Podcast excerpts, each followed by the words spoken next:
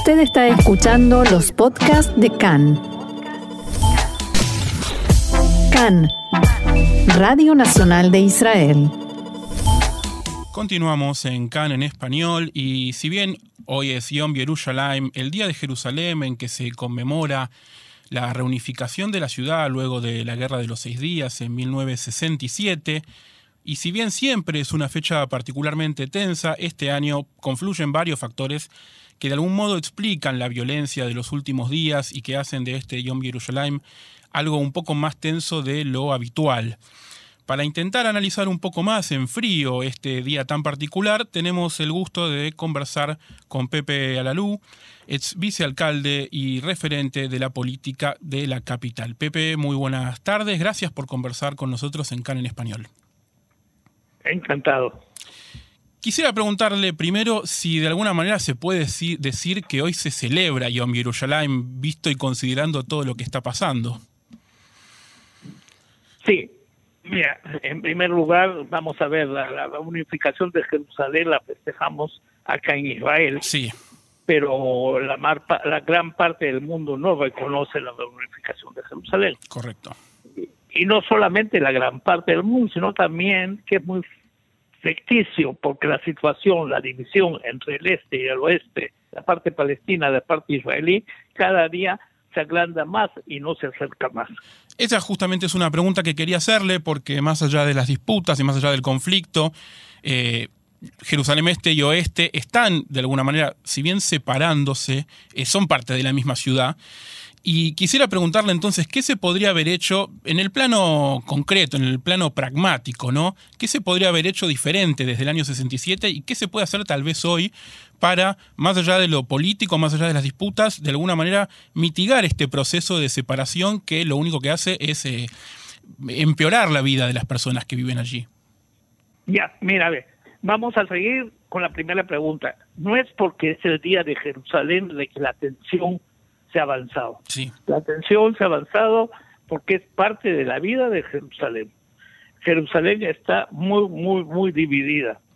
Es decir, la parte palestina, la parte de la eh, judía. Ahora, los palestinos no tienen ninguna ciudadanía. Sí. Ellos son residentes de la ciudad. Y ellos son un 40% de la población. Sí. Un 40% de la población son más o menos 400 ciudadanos, residentes que no tienen no tienen derecho a tener un pasaporte, un pasaporte de ningún país. Claro. Y de eso es casi imposible salir de, de, Jerusalén. Y no solamente esa, la situación también económica, la situación económica del país está, la parte de Jerusalén está muy muy dividida.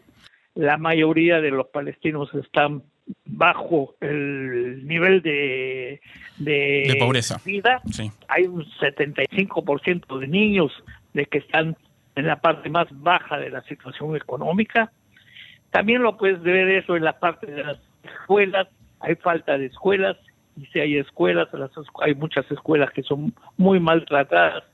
Ellos estudian de acuerdo a un programa palestino y no de acuerdo al programa israelí. Es decir, que la separación existe, no se puede decir de que se puede arreglar por una algo por el estilo. ¿Y por qué? Porque Jerusalén es el centro del, problema, del conflicto israelí israelí palestino. No es un problema más, es el centro del problema. Y todo el tiempo que no se pueda resolver el conflicto a una manera general, el problema de Jerusalén va a sobresaltar y hoy día estamos viendo eso, estamos viendo el Día de Jerusalén, entonces con una violencia enorme, en lo que está sucediendo en el momento, en el monte del templo, también lo mismo es provocación, es decir, de que no hay, no hay nada, nada que pueda decir de que acerque unos a otros. No sé si han escuchado lo que está sucediendo en sí. sí, sí, también que tratan de deportar, de sacar de sus casas, casas que están viviendo más de 50 años, palestinos no los están tratando de sacar eh, con una causa de que es una ley, una ley muy, diría, eh, que diferencia entre palestinos y judíos y que no es aceptable por ninguna parte del mundo. Pepe, yo no creo, yo personalmente, no, no creo de que el problema, el problema de Jerusalén sea un problema individual, de que se pueda tratar a manera de solamente la ciudad, sino que es un problema de el conflicto. Claro, eh, de, alguna manera eh, la autoridad palestina no termina de reconocer a los ciudadanos de Jerusalén Este como palestinos, a pesar de que justamente la suspensión de las elecciones fueron ahora porque no se les dejaba votar. Eh, al mismo tiempo, son, no, no, no tienen fácil la posibilidad, si quisieran, de ser ciudadanos israelíes. Sabemos que existe la posibilidad teórica, pero en la práctica es raro. Pero de alguna manera votan, por ejemplo, en las elecciones municipales de Jerusalén, o tienen la posibilidad. Eh, Mira, eh, hace dos años se hizo elecciones municipales y la Universidad Hebrea hizo una encuesta. Sí. En la encuesta salió de que el 60% de los palestinos están dispuestos a votar a las elecciones. Pero cuando fueron las elecciones, a pesar de que un miembro palestino se presentó, sí. solamente recibieron un 4%. Un 4% se presentó. Es decir, de que ellos no piensan ni siquiera que son ciudadanos de, la, de la ciudad. Se, se consideran aparte y, es un problema nacional, no es un problema individual. Ellos se sienten palestinos de que son parte del pueblo palestino. Y toda cuestión de tratar de dividirlos no ha salido a frente. Quiero preguntarle ahora cómo influye de alguna manera en la política local de la ciudad de Jerusalén, que como bien dice, eh, termina siendo un problema nacional.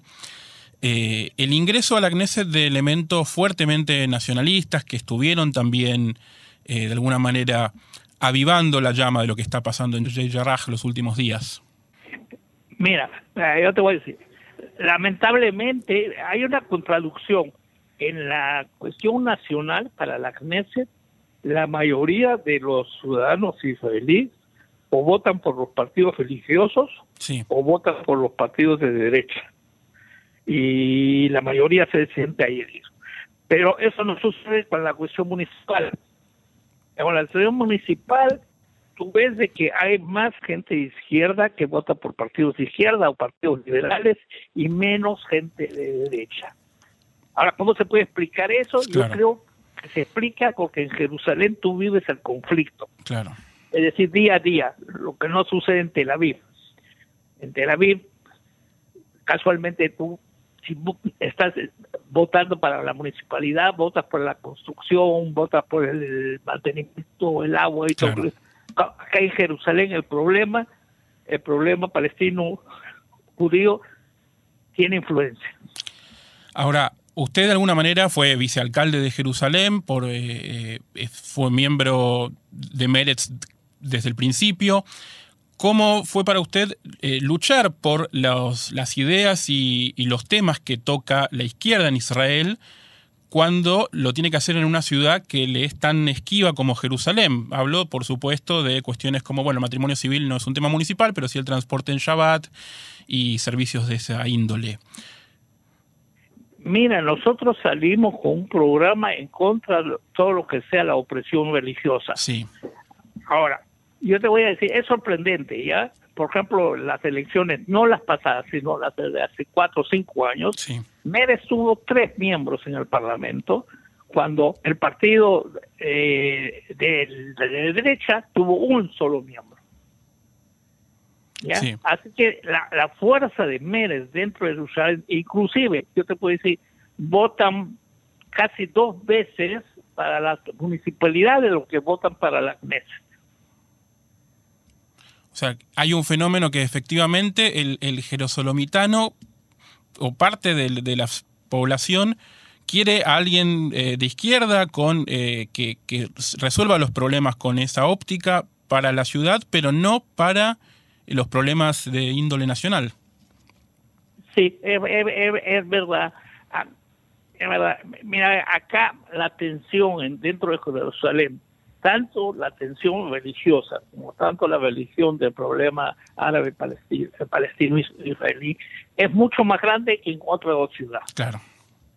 Claro, se ve, se ve en la calle directamente. Y no solamente nosotros somos más activos, bueno, también porque la situación es así. Por ejemplo, Sheikh Girard, es increíble, 12 años, cada viernes, cada viernes había una manifestación. Yo no creo que eso pueda existir en otra parte. No, no existe en otra parte de Israel y no sé si existe en otra parte del mundo. Claro. Pepe Alalú, muchas gracias por estar en comunicación con CAN en español en este Yom Yerushalayim y esperamos consultarlo y hablar con usted de temas tal vez menos espinosos en algún momento. Exacto, que sea para bien. Muchas gracias, Shalom.